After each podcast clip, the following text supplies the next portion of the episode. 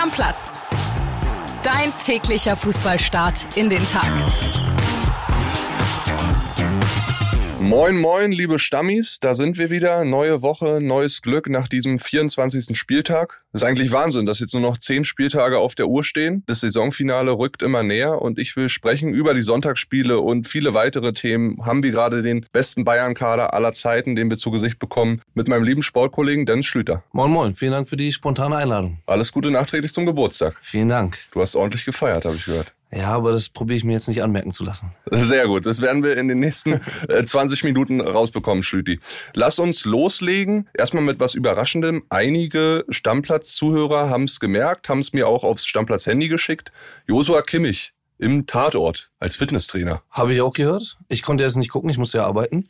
Wir beide haben es nicht gesehen, aber, aber ich habe das auch natürlich gesehen. auch nachholen. Ja, also als Fitnesstrainer da unterwegs, gucke ich mir mal an. Er wirkte ein bisschen griesgrämig in dem kleinen Ausschnitt, den ich gesehen habe. Ist, ist natürlich gefährlich als Fußballer. Also da möchte man nicht Schauspieler genannt werden. Ne? Nee, Ist glaube gefährlich. Glaube ich eher nicht, aber es gab ja auch schon Bayern-Stars, die in Fuck You Goethe zu sehen waren, kann ich mich erinnern. Also die Bayern, paar gute Schauspieler, vielleicht kommt da der ein oder andere auf zweiten Karriereweg noch raus. Markus Thüram? Stimmt, auch der wäre möglich. So, jetzt lass uns zu Fußball kommen. Sonntagsspiele. Ich würde sagen, wir fangen an mit der torreichsten Partie. Wir haben ja überhaupt einen Spieltag erlebt, Schütti, der viele Tore gebracht hat. 31 waren es, ich habe nachgezählt, also über drei Tore pro Partie im Schnitt. Ist schon ordentlicher Wert. Bei Werder gegen Leverkusen sind insgesamt fünf gefallen. 3 zu 2. Äh, eigentlich war das Ding so in der 83. mehr oder weniger durch, als Losek dann erhöht hat. Und dann kam aber nochmal Niklas Füllkrug und meinte, ey, den 15. Saisontreffer äh, möchte ich jetzt auch nochmal machen. Bitter für Werder, sehr gut für Leverkusen, weil die auf zwei Punkte dran sind an der Conference League jetzt, ne? Auf jeden Fall. Und auch durchaus ein glücklicher Sieg. Ne? Also es war, auch wenn man sich die Statistiken anguckt danach, war eigentlich ein Spiel auf Augenhöhe. Und am Ende hat Leverkusen, klar, mit vielleicht ein bisschen mehr Qualität und aber auch ein bisschen Glück äh, das Spiel gewonnen. Das, das 2-1 war so ein Kullertor, das 3-1 fällt nach einer abgefälschten Flanke. Ja, das, das nötige Quäntchen hatten sie da. Was ist das jetzt aus deiner Perspektive für eine Werder-Saison? Moderiert man die jetzt ab mit nach oben geht nichts mehr, Blick nach unten geht auch nicht mehr viel, obwohl sie den Abstand auf Köln und Augsburg, die beide auch verloren haben am Wochenende, ja durchaus hätten erhöhen können. Ist das so ein gesicherter Mittelfeldplatz jetzt aus deiner Perspektive? Da muss man auf dem Platz, auf dem ich jetzt sitze, aufpassen, was man sagt. Ne? ähm, aber ja, also ich, ich fürchte, das ist Niemandsland jetzt einfach. Ne? Da geht nach oben und nach unten, würde ich sagen, nicht mehr viel. Aber das ist, würde ich jetzt mal sagen, aus meiner Sicht nicht schlecht für Werder. Nee, Also glaube ich zu auch. dem Zeitpunkt der Saison alles gesichert, keine großen Probleme nach unten. Kann man mit zufrieden sein, würde ich sagen. Ja, jetzt beschäftigst du dich wahrscheinlich nur noch damit, wie hältst du Niklas Füllkrug? Ich bin gespannt, was meinst du? Nominiert ihn Hansi Flick, der ja im Kicker-Interview heute sagt, Thomas Müller erstmal nicht dabei. Das hatten wir schon vor ein paar Wochen bei den Kollegen von Sportbild gelesen, dass der jetzt erstmal raus ist für die Maßnahme. Niklas Füllkrug, denkst du, wir sehen ihn im Kader jetzt für die Länderspielpause? Ich würde davon ausgehen. Also Flick sagt natürlich, er möchte eigentlich jüngeren Spielern die Chance geben. Da zählt jetzt Füllkrug nicht unbedingt noch dazu. Aber er hat das vor der WM und im Rahmen der WM und bei der WM, äh, finde ich, gut gemacht und hätte es verdient, ja. Vielleicht gibt's ja auch die Möglichkeit, wenn wir auf den SC Freiburg gucken, da den einen oder anderen äh, neuen oder auch alten zu nominieren. Maxi Eggestein war ja schon mal im Kreis der Nationalmannschaft, hat gestern dann nach fünf Minuten die Führung äh, erzielt für den SC Freiburg. Wahnsinn, wie die jetzt momentan äh, da durchperformen. Punktgleich äh, mit RB Leipzig, auch punktgleich mit Union, zu dem wir gleich noch kommen werden. Freiburg überrascht mich in dem Sinne dieser Sieg gegen Hoffenheim. Lange Rückreise, schweres Spiel bei Juventus Turin. Und trotzdem nehmen sie es so gut an, ja? Ja, Wahnsinn, wie stabil die bleiben. Also ich glaube, da hätte man schon gedacht, dass irgendwann mal irgendwie so ein kleiner Dip kommt, ein kleines Formtief. Und dann hatten sie auch die ein, zwei herbe Niederlagen dabei. Aber im nächsten Spiel waren sie immer sofort wieder da. Also muss man sagen, Hut ab. Also Top-Arbeit, die da gemacht wird. Ja, und auf der anderen Seite die TSG Hoffenheim seit 14 Spielen sieglos, während dieser Serie nur zwei von 42 möglichen Punkten geholt. Die siebte Pleite in Folge. Fazit aus meiner Sicht, die können keinen Abstiegskampf. Ja, wobei ich da auch sagen würde, ich habe einige Spiele gesehen und mir auch jetzt nochmal ein bisschen im, im Nachhinein angeguckt. Vom Spiel her sind die nicht so viel schlechter. Die gehen jetzt nicht immer unter. Aber auch die 50-50-Spiele verlieren sie am Ende. Auch in Dortmund waren sie gar nicht so schlecht, verlieren am Ende. Und das ist jetzt so ein klassischer Antilauf. Ne? Dann, das geht auf Selbstvertrauen. Da fehlt dann irgendwann die Überzeugung, dass man die Spiele noch gewinnt. Und dann kann sowas passieren. Sieben Pleiten in Folge ist heftig. Dafür, wie sie auch am Anfang der Saison noch performt haben, jetzt Tabellenletzter sogar. Gab es auch noch ja. nie in der TSG-Historie, in der Rückrunde Tabellenletzter zu sein. Das ist schon echt hart. Und also auch ein bisschen rätselhafter Absturz, meiner Meinung nach. Also immer noch, wenn man sich die Mannschaft anguckt, die hat ja Potenzial eigentlich für Europa. Und ja, aber genau das ist das Problem. Was ich jetzt in diesem ja. Abstiegskampf sehe, Bochum, Schalke, Stuttgart, die sind alle mehr oder weniger gewöhnt, dort unten drinnen zu stehen. Das war für die eventuell erwartbar, für Hertha vielleicht nicht so. Aber die haben alle mehr oder weniger einen Kader, der ausgelegt ist auf Abstiegskampf, jedenfalls mehr als der von der TSG Hoffenheim. Und wenn du sagst, also wie soll man denn jetzt rauskommen aus diesem Negativstrudel? Ich weiß es nicht, weil da ist doch jetzt keiner so richtig drin. Und wenn du dir dann mal anguckst, ich habe ja auf Schalke Osan Kabak erlebt, ich habe Suat Serda erlebt. Also den beiden würde ich echt empfehlen, mittlerweile Karriere einfach beenden, weil die ziehen ja nur Pech hinter sich hinterher. Kabak äh, wieder vom Platz geflogen, jetzt äh, mit einer unnötigen Aktion, nimmt den Ball dann mit, verlangsamt das Spiel, kriegt da gelb-rot. Also da hast du so viel Pech auch an den Haxen und du hast keinen bei der TSG Hoffenheim, der irgendwie mal sagt, okay, ich bin es gewohnt, Abschießkampf zu spielen, jetzt ziehe ich durch und, und nehme die Mannschaft mit an die Hand. Ja, wie es aussieht, ist da was dran an dem, was du sagst. Ich finde es halt trotzdem sehr verwunderlich. Klar, Abstiegskampf ist immer was anderes. Dazu kommt ja auch von der Herangehensweise. Ne? Pellegrino Materazzo ist jetzt nicht der Trainer, wo man an, an Kämpfen, Kratzen, Beißen denkt, wie es zum Beispiel Schalke gerade macht, sondern der will attraktiven Fußball spielen, was man ihm ja auch nicht verübeln kann. Aber ob das jetzt gerade der richtige Weg ist, weiß man halt nicht. Oder anscheinend ist es gerade nicht der richtige Weg wenn man sich den Kader anguckt, also jetzt saßen auf der Bank Kramaric, Delaney, Angelino. Aber keine also Abstiegsspieler halt. Eben, keine Abstiegsspieler, aber eigentlich zu viel Qualität. Also schon sehr kurios, was da gerade passiert. Und ich bin sehr gespannt, ob die nochmal die Kurve kriegen. Ich lege mich jetzt einfach mal fest äh, nach diesem 24. Spieltag, die TSG Hoffenheim wird absteigen. Meiner Meinung nach. Aber werden wir sehen. Mit dem Abstieg zu tun haben werden Nix, Wolfsburg und Union, die sich am Ende 1 zu 1 unentschieden trennen, gerecht, oder? Aus deiner Perspektive, wir haben es hier beide zusammen gesehen. Klar, Union, Führung war glücklich durch den Elfmeter. Kann man geben, muss man vielleicht nicht. Dann gehen sie in Führung und dann wechselt äh, Nico Kovac schlau und Wimmer macht dann relativ spät den Ausgleich. Ja, sehe ich ähnlich. Spiel auf niedrigem Niveau oder mit äh, wenig Unterhaltungsfaktor, muss man sagen. Aber ja, den Elfer hätte ich gegeben. Und dann machen sie es mit dem Elver und dann sagten wir ja auch schon, da könnte man den Lineker-Spruch äh, neu auflegen und sagen, das sieht 90 Minuten nicht schön aus, aber am Ende gewinnt immer Union. Ja.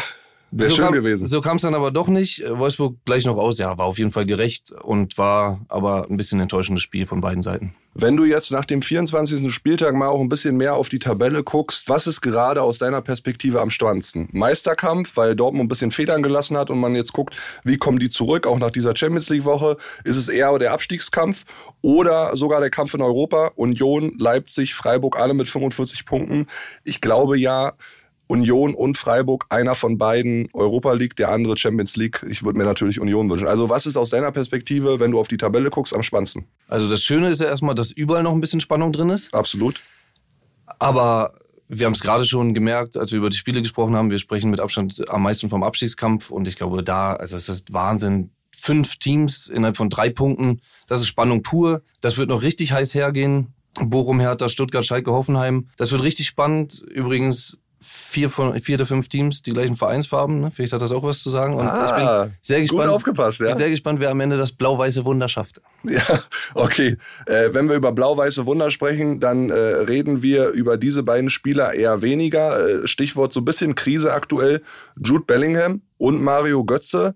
Äh, wir haben beide extrem schon viel abgefeiert, auch in diesem Podcast in dieser Saison. Lass uns mal anfangen äh, mit Jude Bellingham. Keine gute Derby-Leistung, so ein bisschen im Formtief. Kann man es einem 19-Jährigen verübeln, dass er aktuell im Formtief ist, gerade mit den Gedanken, die da wahrscheinlich noch im Hinterstübchen irgendwo sind. Nach der Länderspielpause will er sich ja eventuell entscheiden, was macht er, bleibt er bei Dortmund, geht er ins Ausland, zu Real oder wo auch immer. Alle Türen stehen ihm offen. Was hindert den Jungen aus deiner Perspektive momentan so ein bisschen an die ja, Leistung der Vorrunde anzuknüpfen.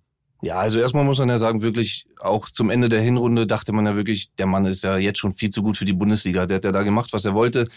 Tricks ausgepackt, getroffen, vorbereitet. Das war überragend. Und du hast es gerade schon selbst so ein bisschen gesagt. Also zum einen mögliche Zukunftswechselgedanken. Zum anderen gibt es ja eventuell da irgendwas am Knie. Wo er spielt ja immer mit Tape, ne? Genau, mal mehr, mal weniger Tape. Dann gab es jetzt auch so ein bisschen seltsame Aussagen der Verantwortlichen, was da wirklich dahinter steckt. Weiß man nicht genau. Und du hast es auch gerade schon gesagt, er ist halt 19, ne? Und Man ist es bei ihm nicht gewohnt, weil seit wir ihn kennen in der Bundesliga und auch in der englischen Nationalmannschaft, ist er Führungsspieler, liefert jedes Spiel ab. Aber ein 19-Jähriger kann nicht über Jahre alle drei Tage Topform und Topleistung bringen. Ich glaube, das ist menschlich. Also ja, muss man ihm an der Stelle auch verzeihen, gerade weil er gefühlt seit drei Jahren irgendwie die Bundesliga mitgestaltet und dominiert. Der Junge ist wirklich der Wahnsinn. Mario Götze ist ein Ticken älter und äh, er ist sicherlich auch irgendwie äh, gesicherter im Kopf unterwegs als vielleicht ein Jude Bellingham, weil er einfach die Erfahrung jetzt mitbringt, auch aus dem Ausland, äh, aus der Zeit in Holland. Aber kuriose Statistik, vier der fünf gelben Karten und er hat alle gelben Karten in diesem Jahr bekommen nach Motzereien mit den Schiris. Was ist los bei Mario Götze? Also ist er so unzufrieden mit den Schiris oder liegt es einfach daran, dass die Eintracht von den letzten äh, Spielen auch vier nicht gewonnen hat? Ich, ich würde tippen Letzteres. Also ich, da, die Unzufriedenheit wird da sein mit sich selbst, aber auch mit der Mannschaft. Und ich denke mal, das geht Hand in Hand. Ne? Das, es läuft gerade bei Frankfurt nicht mehr so wie am Anfang. Und bei ihm er, auch nicht. Bei ihm genau und bei ihm selbst auch nicht. Und ich denke, das bedingt sich so ein bisschen selbst. Er ist da gut mit reingekommen und ist da gut mitgeschwommen in einer funktionierenden Frankfurter Mannschaft, hat sehr gute Leistungen gebracht.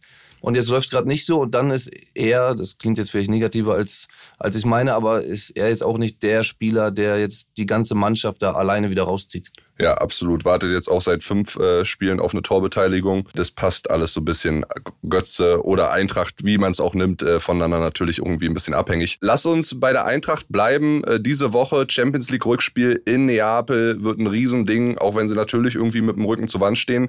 Jetzt gibt's dieses Hickhack-Schlüti mit den Fans. Neapel, äh, die Stadt hat beschlossen, keine Auswärtsfans aus Sicherheitsgründen.